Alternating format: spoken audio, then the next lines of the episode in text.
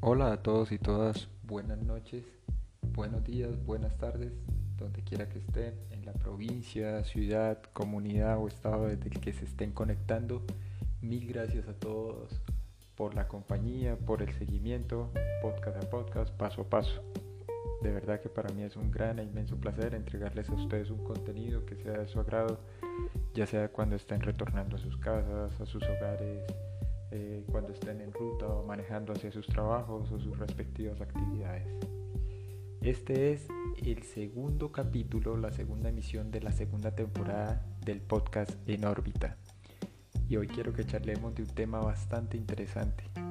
Quiero hablarles de la vida extraterrestre. Así es, tal como lo oyen. Vida extraterrestre y, y lo dejo planteado como pregunta. No es un tema baladí, no es un tema, digámoslo, de personas eh, superfluas o dadas a teorías de conspiración o qué sé yo.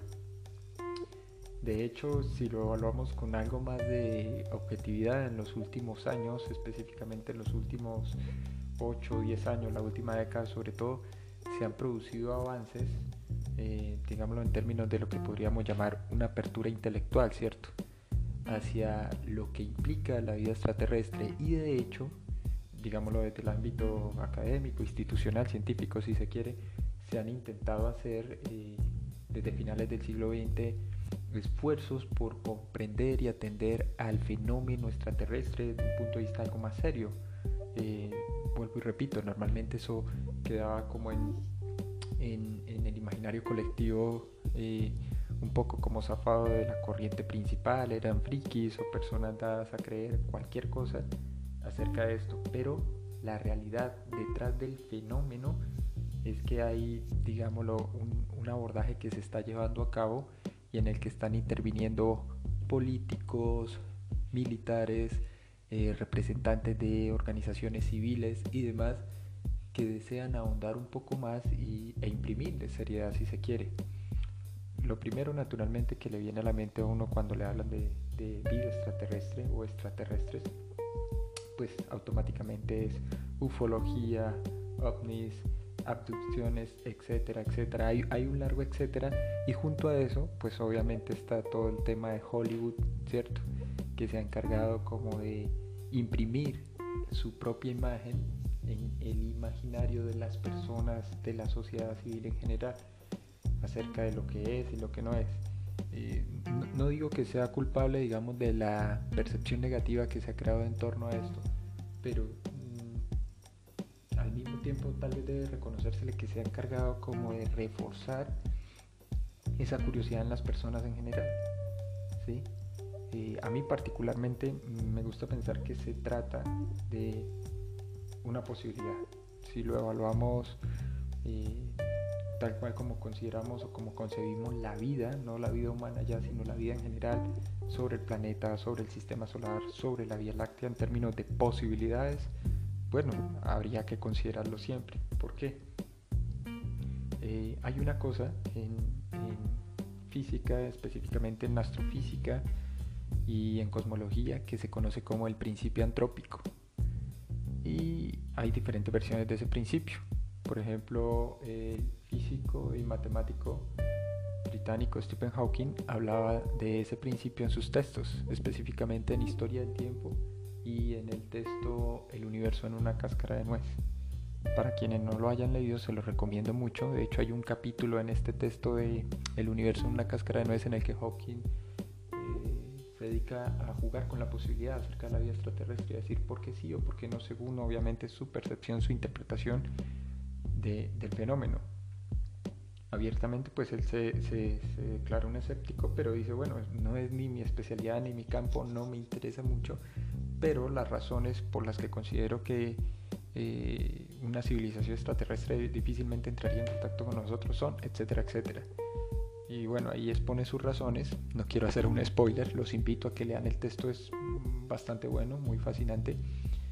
Pero el punto, digamos, del texto es que él plantea ese principio antrópico que tiene versiones moderadas, versiones fuertes, versiones débiles y que como el nombre mismo lo sugiere tiene que ver con la idea de que el universo debe ser más o menos como lo observamos y describimos puesto que somos los únicos seres inteligentes, entre comillas, ¿no?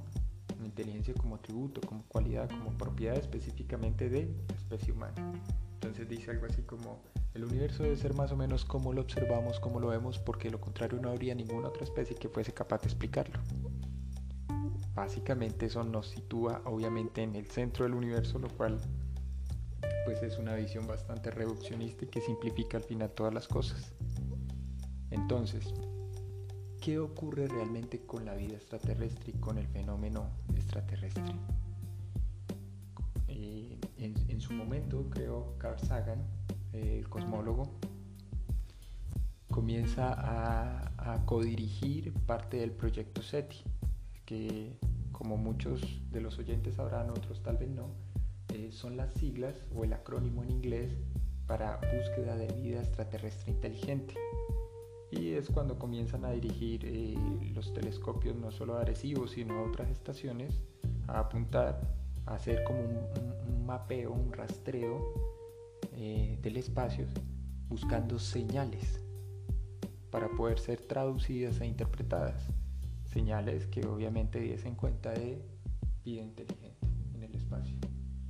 Entonces, eh, este proyecto dura activo, luego es cancelado por falta obviamente de fondos o, más bien por hay una discontinuidad en la financiación y lo que queda del mismo eh, luego es retomado por otro cosmólogo, no estoy seguro si es norteamericano o no, eh, que es Shostak.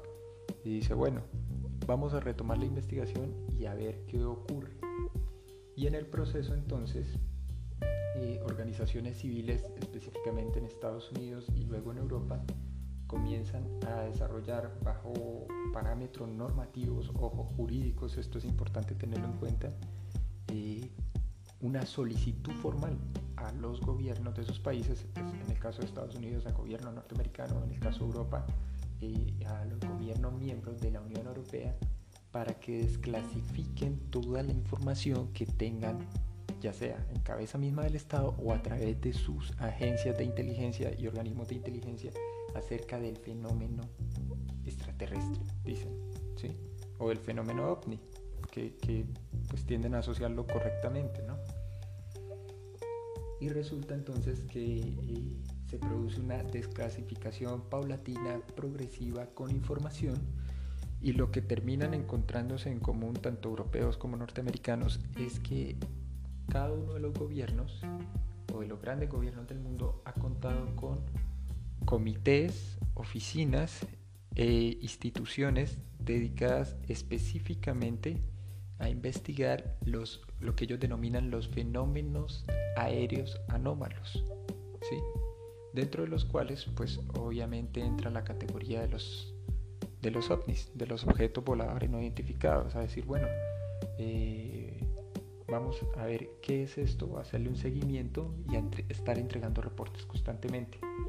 Entonces no es un tema de ocultación como lo presentan los gobiernos, sino que para ellos se trata de un tema de seguridad nacional y por eso es que digamos esta información estaba era en manos de la mayoría de organismos y agencias de inteligencia gubernamental. Entonces, a medida que se va produciendo eh, esa desclasificación, Obviamente eso se convierte en todo un banquete y un deleite para los que son adeptos a las teorías de la conspiración, porque en parte pues uno valida que tenían razón al menos parcialmente en cuanto a la idea general de que el gobierno no es que no mienta sobre unas cuantas cosas, sino que todo el tiempo nos miente sobre todo. Y dicen, bueno, ahí está la prueba fehaciente. Hay vida extraterrestre, no podemos afirmarlo, pero tampoco podemos negarlo. Hay objetos extraños sobre los cielos en todo el globo? Sí. Surgen, por ejemplo, organizaciones como MUFON, que bueno, antes tenía otro nombre, ahorita no lo recuerdo, no lo puedo precisar. Eh, cuando tenga el dato, les advierto, bueno, hago aquí un pequeño paréntesis, este podcast tendrá dos, tres partes probablemente, porque es un tema bastante extenso, pero bueno, ya luego les, les, precisaré el nombre de, de MUFON en sus inicios y de quiénes fueron sus cofundadores y quiénes sus financiadores, Detrás de todas estas eh, organizaciones aparentemente sin ánimo de lucro, pues obviamente hay presupuestos, no necesariamente abultados, pero sí se cuenta con presupuestos para llevar a cabo las operaciones de despliegue que hacen y de seguimiento y rastreo. Junto con MUFON, entonces organizaciones civiles comienzan a, digámoslo, estructurar o tratar de compilar toda la información que están recibiendo y surge, por ejemplo, campos bastante extraños e impensados como la denominada exopolítica. Y junto con la exopolítica, los, lo que ellos denominan los comités extragubernamentales, en los que se hacen audiencias públicas y en los que participan militares retirados, específicamente vinculados a la Fuerza Aérea o a la Marina, ya sea de Estados Unidos o de diferentes países de Europa, como Inglaterra, como Alemania o del Cono Sur, específicamente como Chile o Perú. Entonces, eh, no sé si ustedes lo recuerdan muy bien o no, les, les, amplío aquí un poco la información. ¿no?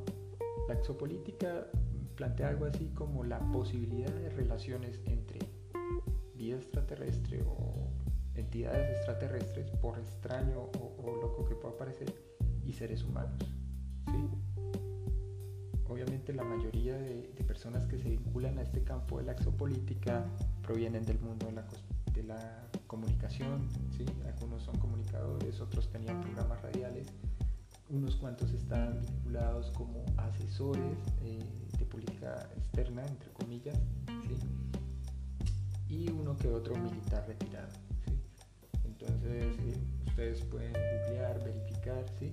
Muchos afirman que la exopolítica pues carece como un asidero sólido, serio, simplemente porque eh, no es ciencia, no es propiamente ciencia política en el sentido tradicional y tampoco geopolítica. Sin embargo, eh, la exopolítica se presenta como una interesante plataforma de, un eventual acercamiento. Entonces, eh, parten de una hipótesis. ¿Y qué tal si dicen, bueno, cómo nos relacionaríamos, cuál debería ser el tipo de comunicación, cómo se deberían establecer los acuerdos de cooperación, ojo, y esto sí ya es propio, por ejemplo, de las relaciones internacionales y la política, ¿no?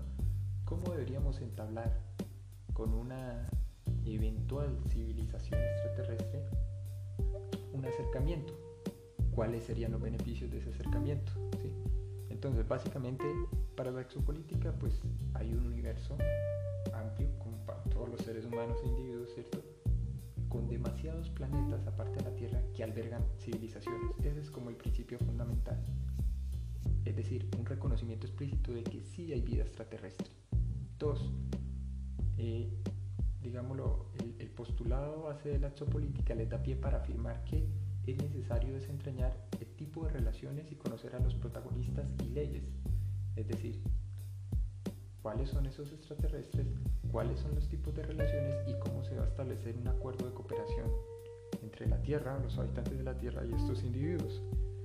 Entonces, un primer referente o un primer nombre que surge o, salta a la vista es el de Michael Sala, ¿sí? que de hecho es un licenciado en Ciencias Políticas de la Universidad de Queensland, Australia, y que fue profesor y estuvo vinculado mucho tiempo con la Universidad Americana y junto con Michael Sala aparecen los nombres de Alfred Lamont Weber, ya tal vez lo han escuchado, tal vez no, ha participado en cientos de entrevistas, programas radiales, hay montones de videos alojados en YouTube. Y junto a ellos está el médico eh, norteamericano Steven Greer, que de hecho tiene un documental de hora y media, hora 40 minutos que se llama Sirius, lo recomiendo verlo para aquellos que quieran, contó con presupuesto, con un equipo interdisciplinario. Son figuras que se presentan eh, con algo más deporte, como decimos en Latinoamérica, es decir, que tratan de imprimirle seriedad a todo este asunto y decir, bueno, ojo, aquí estamos investigando algo muy importante, esto no es cualquier cosa y de lo que se trata de hecho es de implicaciones de carácter social, cultural, político, antropológico, biológico, tecnológico y científico, por lo que representaría obviamente ese encuentro con otra civilización que obviamente entre los supuestos nos llevaría cientos, si no es que miles de años de ventaja. ¿Por qué? El planteamiento de Sala, el planteamiento de Greve o el, planteamiento de Greer es eh, de común acuerdo, de hecho, que cualquier civilización que sea capaz de explorar los confines del espacio, del universo, ¿sí? Y llegar hasta otro punto, pues primero implica que probablemente en términos evolutivos, ¿sí? es decir, en el término de duración o en la escala de tiempo cosmológico, se han desarrollado mucho antes que nosotros y dos, que cuentan con una tecnología avanzada sin precedentes, que en caso de entrar en contacto con nosotros, pues produciría un intercambio que permitiría un avance, un salto significativo. Ese, ese es como uno de los, de los postulados, ¿no? de las hipótesis que maneja. Entonces, volviendo al punto de Sala, eh, Sala dice, bueno, ¿qué, ¿qué, podemos hacer? ¿De, de, de qué base parte Sala? Dice, primero hay que, hay que hacer necesario, digamos, eh, el reconocimiento público ante los ciudadanos de que los gobiernos han mantenido esta información, por las razones que sean, pero que la han mantenido siempre oculta, ¿sí? de la opinión pública. Pero ya no como una conspiración contra sus ciudadanos, sino simplemente como un asunto, tal cual lo mencionaba antes, de seguridad nacional. Eh, basta con recordar que hacia más o menos el año de 1950 Sala declaró en una entrevista el presidente Eisenhower, Eisenhower, presidente de los Estados Unidos, había autorizado a extraterrestres a tomar ganado y secuestrar seres humanos para implementar. Ojo, esto es una declaración que hace Sala. De acuerdo a él, esos extraterrestres habrían abducido a millones de seres humanos. Así es como Sala termina admitiéndole al Washington Post, diario también de los Estados Unidos, que la evidencia en la cual se apoyan sus afirmaciones acerca de la existencia de seres extraterrestres no es que esté en Internet simplemente figurando, sino que se trata de un convenio o una especie de acuerdo que se hizo entre una civilización X y en cabeza de Dwight Eisenhower y de esa administración del gobierno de los Estados Unidos una especie de convenio, ¿no? Entonces dice, más que una tapadera para una reunión secreta, lo que se trataba era de un primer intento de acercamiento en el cual como beneficio se iba a recibir conocimientos e información de avanzada, obviamente, en que, que, iba a tener luego, obviamente, repercusiones, aplicaciones a nivel de desarrollo tecnológico, científico y militar, obviamente, ¿no?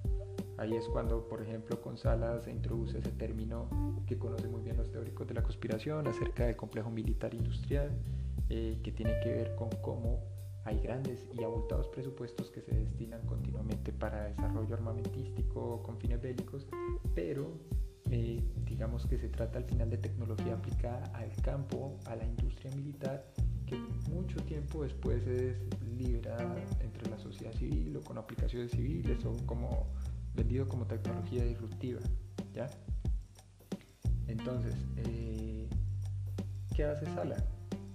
funda el Instituto de Exopolítica, este creo que tiene su sede, su base en Hawái, comienzan a, ofrecer charlas, simposios, convenios, uno de esos es por ejemplo el Aztec UFO Symposium que se celebra en Nuevo México, el primero creo que fue en 2009, y junto a eso pues el Instituto de Exopolítica comienza a ofrecer cursos en línea de diplomacia galáctica. Puede sonar algo descabellado, absurdo, pero es digámoslo la plataforma, como lo decía, o la apertura para que muchas otras personas eh, del campo académico comiencen a interesarse. Obviamente antes de Sala ya se venían haciendo muchas otras cosas o avances eh, que no eran precisamente muy bien atendidos por la comunidad científica. Eh, coloco el ejemplo del psiquiatra norteamericano John Mack y de un físico químico italiano de apellido Malanga, si no estoy mal, Conrado Malanga. ¿sí? Cada uno pues, fue condenado al ostracismo, por decirlo menos, por el simple hecho de hacer públicas no tanto sus convicciones, sino sus investigaciones. Eh, eh, eh, la historia de John Mack es bastante interesante porque tiene que ver con un estudio que comienza a hacer en unas zonas semirurales, ojo, con niños. Y en el proceso descubre él que muchos de estos niños de lo que están hablando es de abducciones, así tal cual lo plantean las películas de ciencia ficción sobre temática extraterrestre, es decir, niños que habían sido secuestrados por entidades biológicas extraterrestres. ¿sí? Entonces, eh, comienzan muchos otros eh, personalidades públicas, sobre todo del, campo académico, a interesarse y es cuando diría yo se produce como una apertura, eh, por lo menos en términos culturales, intelectuales, a todo este fenómeno. Al margen obviamente del trabajo continuo y constante que hace Hollywood y los medios, ustedes recordarán que, bueno, independientemente de la credibilidad que tengo no, History Channel eh, saca lo que se va a convertir en toda una saga de culto, la serie de alienígenas ancestrales, Discovery, a través de Discovery Max, Discovery Channel y, sus cadenas aliadas, comienzan cada vez más a publicar reportajes, entrevistas y junto a estos canales también eh, medios como CNN, la BBC, eh, este canal de Van eh, publican eh, o comienzan a publicar informes, entrevistas y a dar como un mayor espacio, una mayor receptividad entre, entre su audiencia acerca de todo este fenómeno. ¿sí? Hay aquí una parte que quiero compartirles que es de un, de un científico social alemán. Eh, cuenta con las credenciales, ustedes lo pueden buscar, validar. se llama Alexander Wen es un profesor específicamente en ciencias políticas que ha estado muy interesado en el fenómeno, como muchos otros, y en 2015 publicó un texto. El texto se llama eh, Quantum Mean and Social Science. ¿sí? Y eh, lo que les voy a compartir ahora es un fragmento de una entrevista precisamente que le hace un medio británico, si no estoy mal, al profesor Wen. Pero pues hay que hacer aquí como una pequeña recapitulación, ¿no? Recuerdan, yo les había hablado antes de John Mack.